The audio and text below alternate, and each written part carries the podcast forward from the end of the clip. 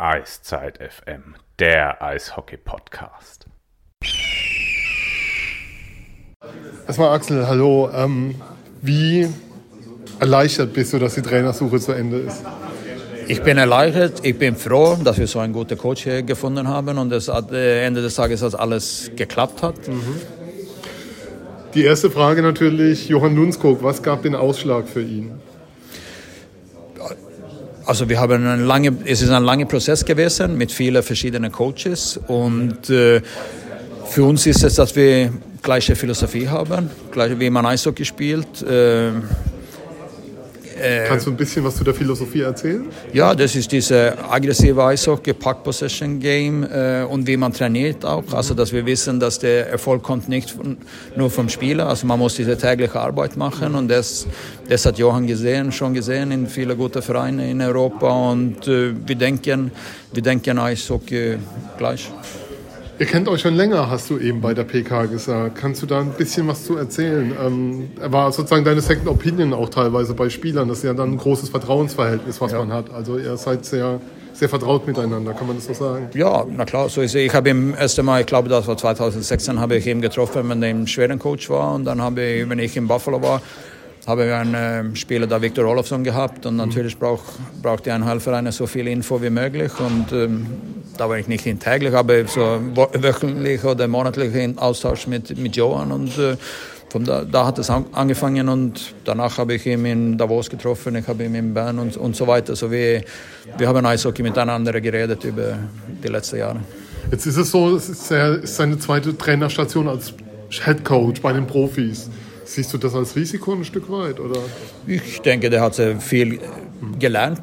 Der hat, äh, wie gesagt, der hat angefangen, wenn der 22 war als Head Coach. Der hat äh, viele, viele Jahre als Head Coach. Und, äh, aber so ist es immer, das ist ein Prozess. Also Mannheim ist eine, also hier gibt's, wir haben alles hier, eigentlich Erfolg zu haben. Und wenn wir alle ziehen in die gleiche Richtung, dann bin ich sicher, dass die nächsten Jahre Spaß machen.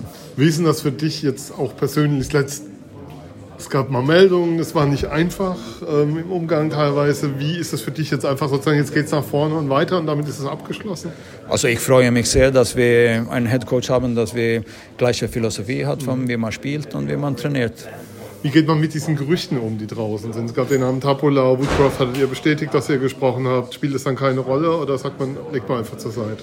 Also von unserer Seite, wie gesagt, wir haben äh, unheimlich viele Coach, Coaches-Kandidaten getroffen und äh, am Ende, Ende haben wir das zu einem kleineren Kreis gemacht und, äh, und jetzt haben wir die Lösung mit, äh, mit Johann gefunden und von unserer Seite haben wir gefunden, dass das war die beste Lösung für uns.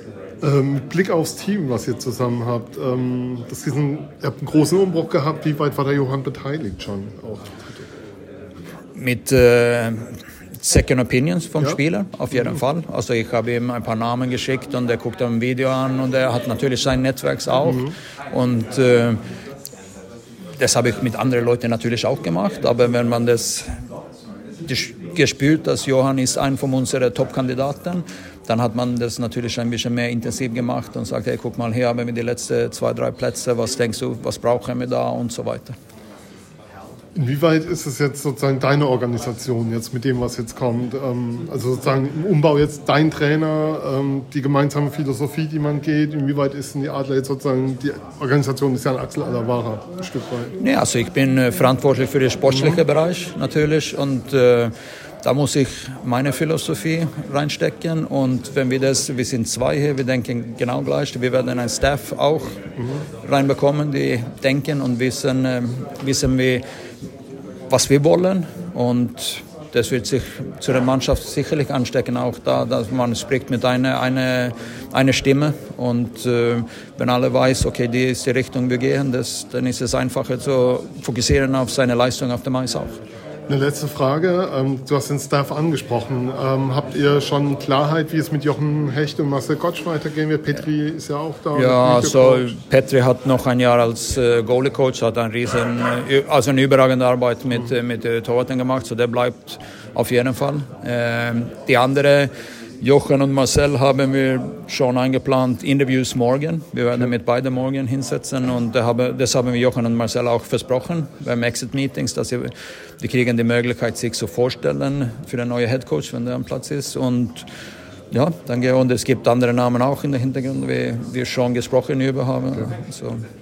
Ich danke dir. Danke.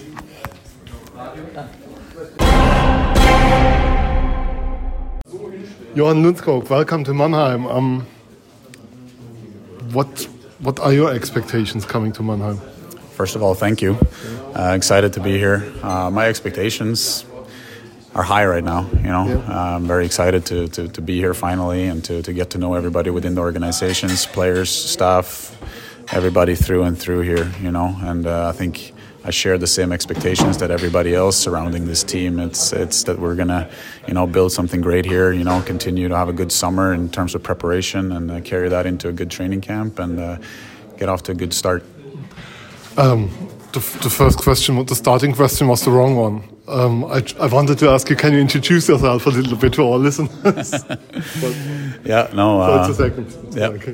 Uh, yeah, no. Again, I'm Johan Lundskog. I'm 38 years old, 39 in September, father of three, uh, married for 14 years, you know, half Swedish, half Canadian. Uh, that, that's that's my background, you know. Uh, it's a bit of a unique background. The fact that I've been pretty much everywhere at this point, it feels like, you know. But it's uh, it's been a great journey and a lot of great experiences throughout the year. Can you talk about your way from an assistant coach to a head coach? It's not usual that um, the SC Bern is taking an assistant coach as a new head coach. Can you talk a little about about your way?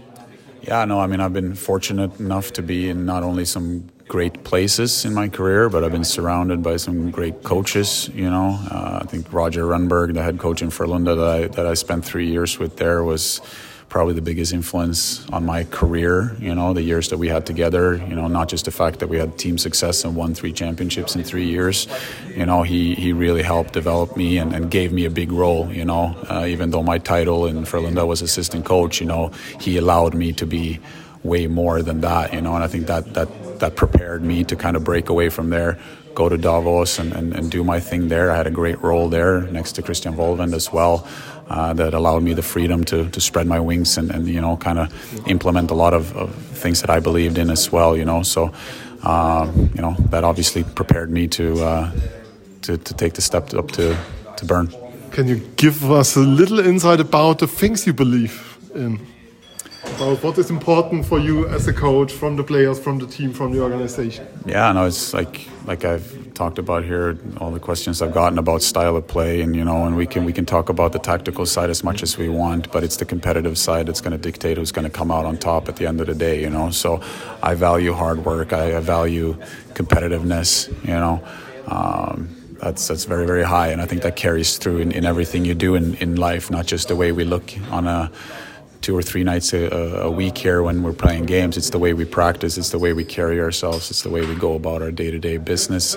You know, I think I'm a pretty easy coach to play for in the sense that everybody knows what to expect at all times. Uh, but I'm a, I'm, a, I'm a hard hard coach to please. I have very high expectations of people around me, whether you're a player or you're a staff member. You know, I, I expect the best out of everybody every single night. Um, but uh, but at the end of the day, I think uh, everybody knows where they have me. I think I'm a strong communicator, um, and it should make life easier for everybody. Can you talk a little bit about the process um, when Axel approached you? What what, what were your what were your thoughts at this moment? I was excited. You know, uh, I obviously had a lot of time uh, leaving uh, Bern in November. It's, it's, allowed me to to be a part of this process and going through this process or quite a while, you know, which is which is great. I think it's it's good that we, we really took our time here. Uh, that that Axel and the organization had the opportunity to talk to a lot of quality people around the the world. Um, and really, really weigh their options, you know, and, and it allowed me to do the same, you know, uh, whether it was teams in North America or throughout Europe, you know, at the end of the day, uh, we, we maximized this process and now we, we both feel very, very confident moving forward together. So I'm grateful for it. Axel talked a little bit about your relationship, about your very close relationship, asking about second opinions for for players and something like this. How is how was this for you the relationship before this process started? No, it's been good. Like I, I got to know Axie when, when I was in Frölunda, and I think he was with Buffalo at the time, you know, and and uh, we had some of their draft picks and, and stuff. So. Um, you know, it's it's it's it's always been a good relationship where we've been able to share, you know, our opinion or pick each other's brains or support each other in different ways. So obviously that that helped throughout this process as well as the fact that we we had an existing relationship. You know how it is playing in front of a big crowd every night. Um, what do you expect here from Mannheim, from the atmosphere, the fans? Oh, I, I, can't wait. I mean, we were we were standing out here at center ice before the press conference started, and. Uh, it's it's an exciting environment to to anticipate. You know, it's uh, um, it's going to be exciting to once we get going again. Thank you and welcome to Mannheim. Thank you. Appreciate Thank it. Thank you.